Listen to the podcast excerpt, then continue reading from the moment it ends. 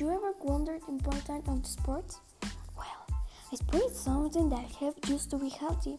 I think that, for example, playing hockey is fun not being in the ice, but there are many different sports that help you to take a healthy life. To sport is not only to be strong, but to be a healthy and above also be a habit a balanced diet. And here are some diets that you can follow. You can start with something that uh, has egg and with a shake or juice. For food, you can eat something that has protein such as fish, meat, and you can accompany it with salad. And you can have something like a stupid fruit.